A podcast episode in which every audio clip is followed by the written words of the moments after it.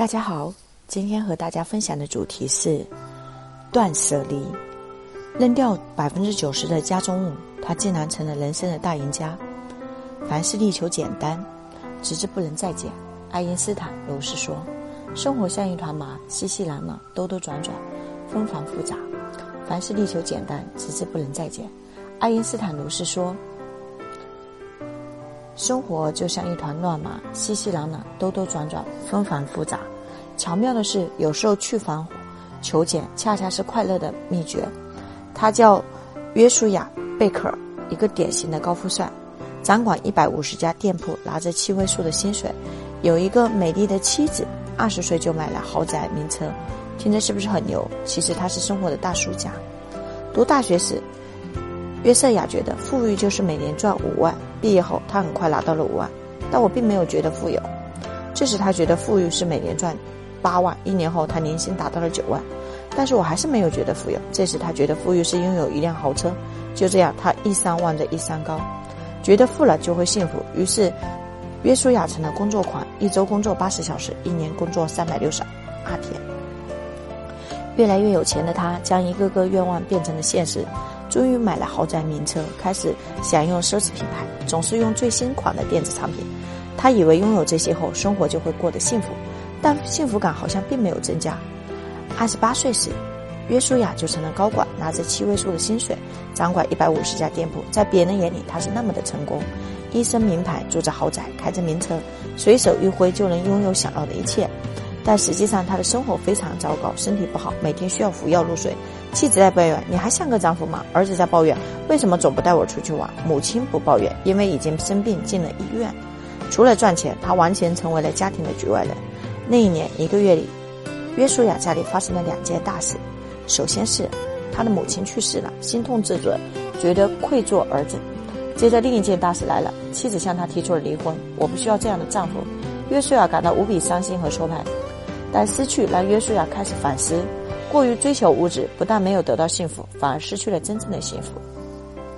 于是他决定改变。约书亚只有二百八十八件作品的。物品的家，他开始丢弃东西，试着在三十天里丢弃三十个物件，丢掉没穿过的衣服，丢掉没用过的器皿。这一丢，他竟然上了瘾，于是就开始在家里挨屋收集那些用不着或者不需要的东西，然后捐献给慈善商店。当他把第四车东西运到慈善商店时，约书亚开始问自己：为什么要买这么多自己并不需要的东西呢？这是一个很简单的问题，但非常深刻。约书亚只有二百八十八件物品的家。在自省中，约书亚发现自己购买这些物品的原因，说起来真是很可笑。买东西只不过是因为别人买了，或者广告说说我应该买，或者只是为了让别人羡慕，或者是为了让别人高看一眼，或者是害怕失去可能需要的东西。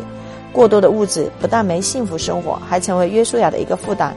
买了十个杯子，常用的只有一个，每隔一段时间还得清洗一次。买了很多衣服，但从来不穿，不但找衣服麻烦，整理也费功夫。一番反思后，约书亚决定彻底断舍离，开始过极简主义生活。断就是不购买不需要的东西，舍就是舍弃多余没用的东西，离就是脱离对物质的执念。他丢掉了家中百分之九十的物品，也不再购买别人羡慕之物。最后，他生活里只剩二百八十八件物品，留下来的每一样都是不可或缺的。这样的极简生活，约瑟亚不但没感觉到空虚，反而觉得内心越来越充实。他放弃了七位数的工作，但从此拥有了大把时间，精心做一顿美食，约朋友喝下午茶，来一场说走就走的旅行。小时候我的梦想是当作家，现在我终于拾起了那支笔。两年后，约书亚成了畅销书作家。我丢掉了百分之九十的东西，生活却幸福起来。从小一块长大的哥们瑞恩看出了约书亚着急的变化。你现在为什么这么快乐？这时。瑞恩刚从高管位置被辞退，抑郁苦闷的不想活了。约书亚就把自己的极简生活推荐给了他。素质派的瑞恩立马决定三周二十一天内过上极简生活。瑞恩把所有的东西通通打包，在约书亚的帮助下，瑞恩花八小时清空了壁橱，并把所有物品打包在盒子里。每一天开始时，则拿出这一天所需要的东西。当二十一天结束，未拿出的那部分就是需要舍弃的东西。第一天。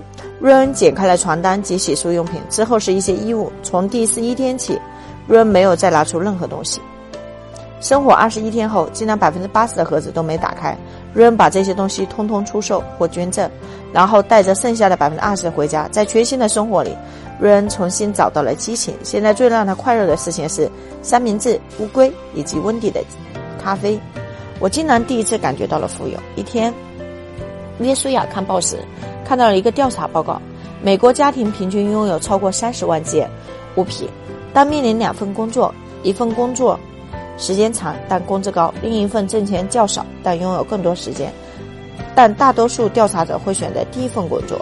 这让约书亚非常震惊。大家低估了生活历练的货币价值，而痴迷于追逐金钱，认为物质能带来幸福。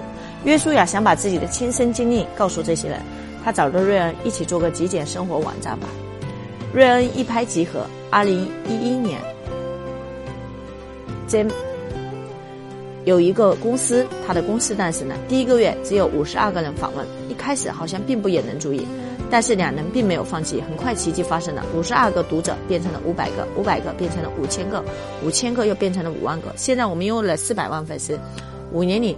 他们还出了四本畅销书，他们的极简生活方式因此而改变了很多人，从美国一直蔓延到整个欧洲。住在美国明尼苏达州的圣保罗，从豪宅搬到了公寓。约书亚和瑞恩让我明白了，物质对生活的改善有一个临界点，超过这个点，物质就成为了我们的主人。而英国人费尔辛获得了另一种改变——极简生活，让一直没时间的我在两年里游历了十几个国家，并还清了以前所有的债务。但极简并不代表苦行，因为你仍然可以拥有自己认为值得的东西，只需舍弃无用的物品，不购买不需要的东西，但并非不需不要生活物质、生活品质。你看，我们依然用着好手机，依然用着好电脑，依然穿着好皮鞋，在无用物品上省下来钱，就可以在认为值得的地方多花一些。约书亚这样诠释极简主义，倡导极简主义生活方式。约书亚是想把大家从物欲中解放出来。我们拥有了太多物质，于是染上了各种各样的瘾：上网成瘾、游戏成瘾、购物成瘾、看电视成瘾。如果没有这些瘾，我们该活得多么的自在！所以，约书亚和瑞恩在网站上倡导：我们丢弃生活中那不重要的百分之九十，剩下的百分之十会让我们收获更多。一八四五年，美国著名学者梭罗只带了一把斧头，到瓦尔登湖边建了一间小木屋，独居了两年零两个月零两天，以验证他所悟到的人生真谛。如果一个人能满足于基本生活所需，便可以从更充实的享受人生体验结果。正如他所说，一个人放下的越多，越富有。而后他所写出了著名的《瓦尔登湖》。我们每一天努力忙碌、艳丽生活，却总在不知不觉间遗失了什么。这是隐居者的寂寞日记，却将服饰与人生看得真真切切。有时我们需要的只是一颗静下来的心。面对人们不断膨胀的物欲，梭罗说。多余的财富只能够购买多余的东西，人的灵魂必须的东西是不需要花钱购买的。生活像一团麻，熙熙攘攘，兜兜转转，纷繁复杂。巧妙的时候，有时候去繁求简，恰恰是快乐的秘诀。拿起该拿的，放下该放的，不让俗世里过分多余的事物来侵占我们的时间与精力。丢弃不重要的百分之九十，简单才是最完美的状态，极简才是极美。如何过上极简生活？欲望极简，了解自己的真实欲望，不盲从，不跟风，把精力全部用在自己最迫切的欲望上，如提升专业素养、关心朋友、追求美食。精神极简，专注于一两项自己真正想从事的精神活动，充分学习提高，不两天晒网，不朝三暮四。物质极简，将家中超过一年不用的物品丢弃，送人。明确自己的欲望和需求，不买不需之物，确有。必要的物品买最好的，充分使用它，不囤积东西，不用便宜货次品。